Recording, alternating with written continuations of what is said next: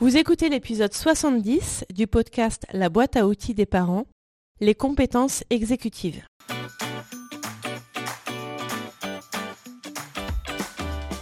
Bonjour, je m'appelle Juliette Cerceau et je suis ravie de vous accueillir sur la boîte à outils des parents. Je suis coach parental et coach de vie certifié. La boîte à outils des parents, c'est le podcast dédié aux parents d'enfants de la naissance à l'adolescence. Chaque mardi, je vous donne des outils concrets, applicables facilement et immédiatement pour vivre une parentalité plus épanouie. Qu'est-ce qui est plus important que le QI Les compétences exécutives? Pour cet épisode, je m'appuie sur l'ouvrage de référence de Céline Alvarez, Les lois naturelles de l'enfant. Dans cet ouvrage, Céline Alvarez relate l'expérience qu'elle a faite dans une classe de maternelle de Gennevilliers. Elle a fait classe en respectant les lois naturelles de l'enfant. Les lois naturelles, c'est une autre façon de concevoir l'enfant et son éducation à l'école et à la maison.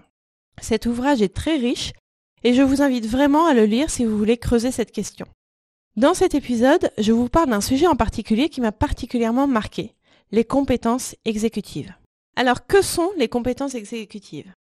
Il y a trois aspects, l'inhibition, la mémoire de travail et la flexibilité cognitive. L'inhibition est la capacité à se contrôler, à retenir ses paroles ou ses gestes, à se montrer raisonnable. C'est la capacité à attendre son tour pour parler, à faire preuve de patience pour obtenir un meilleur résultat, à contrôler ses ardeurs. C'est une compétence dont ont besoin les enfants, mais aussi tous les adultes. Heureusement que la grande majorité des adultes fait preuve d'inhibition, car sinon le monde partirait encore plus à volo.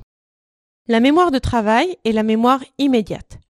Qu'est-ce que je viens de dire juste avant?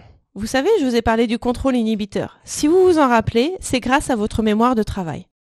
Un enfant dépourvu de mémoire de travail ne se rappelle plus de la consigne que vient de lui donner son enseignante ou son enseignant.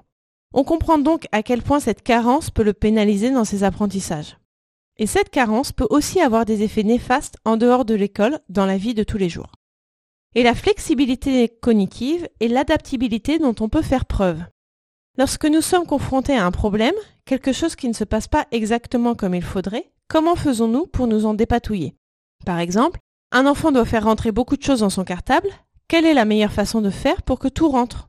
Ces compétences permettront à un enfant de maternelle d'apprendre à lire et à compter, à un enfant de primaire de poursuivre dans ses apprentissages et à un adulte de savoir quelle est la meilleure organisation pour ses vacances ou de concevoir une machine capable de supprimer les gaz à effet de serre. Elles sont donc plus qu'importantes.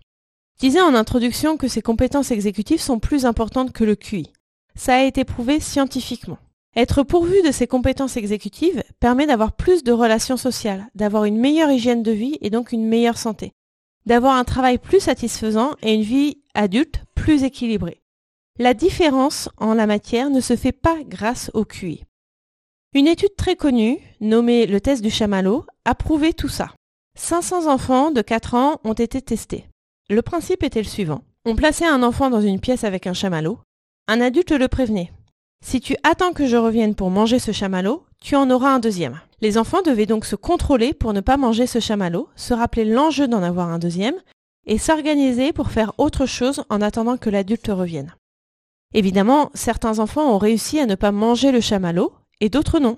Des années plus tard, les enfants qui ont réussi à ne pas le manger ont des vies plus équilibrées que les autres, et ce, peu importe le niveau de QI.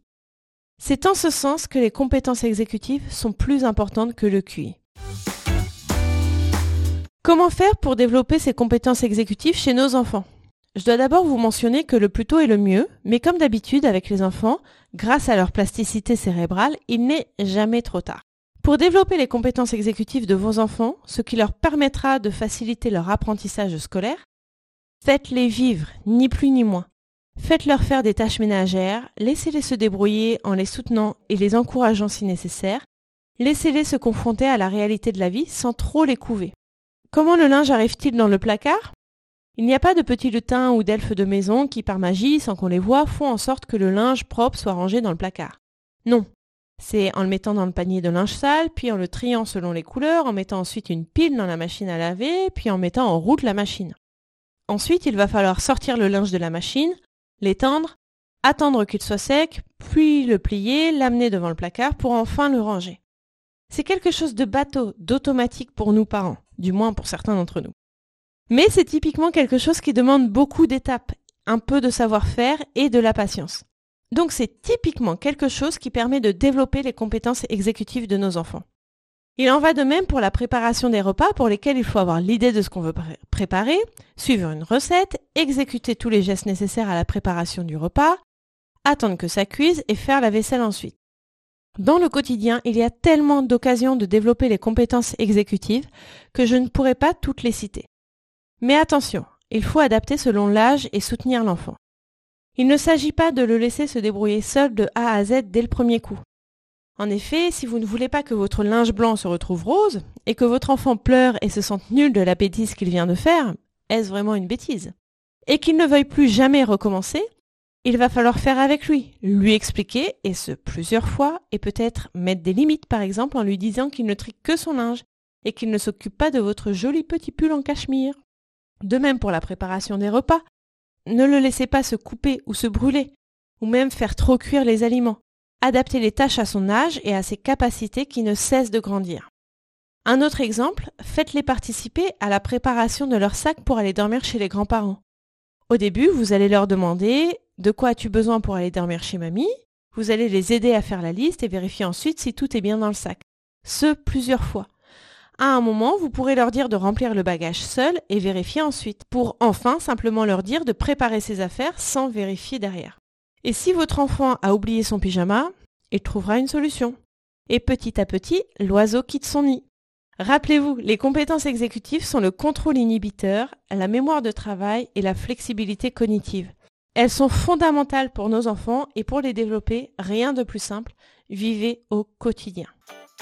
Merci pour votre écoute. Vous retrouverez toutes les notions utiles sur le site internet BAO comme boîte à outils, baodesparents.com. Et vous pouvez vous inscrire à la newsletter pour être notifié chaque semaine des nouveaux épisodes et pour télécharger mon guide gratuit des 5 règles pour arrêter de crier sur ses enfants. Je vous offre également la liste des émotions que j'ai élaborées pour développer votre vocabulaire émotionnel. C'est la première étape pour pouvoir ensuite mieux accueillir vos émotions et celles de vos proches, à commencer par celles de vos enfants. Sachez que vous pouvez également me suivre sur Instagram sous le nom BAO des parents et sur Facebook sur la page La boîte à outils des parents. Si vous avez aimé cet épisode, n'hésitez pas à me le faire savoir en déposant un avis 5 étoiles sur Apple Podcast. C'est vraiment ce qui va permettre à la boîte à outils des parents de remonter dans l'algorithme de recherche. C'est donc le meilleur moyen de me soutenir et de permettre à d'autres auditeurs de retrouver ce podcast plus facilement. Enfin, et après j'arrête, sachez que si vous voulez vivre dès maintenant la vie à laquelle vous aspirez, je propose un accompagnement personnalisé, peu importe votre besoin, que ce soit dans votre vie familiale, professionnelle, personnelle ou même sentimentale. Je vous offre un rendez-vous découverte de 30 minutes qui est gratuit et sans engagement. Vous trouverez toutes les informations sur mon site internet baodesparents.com. À mardi prochain!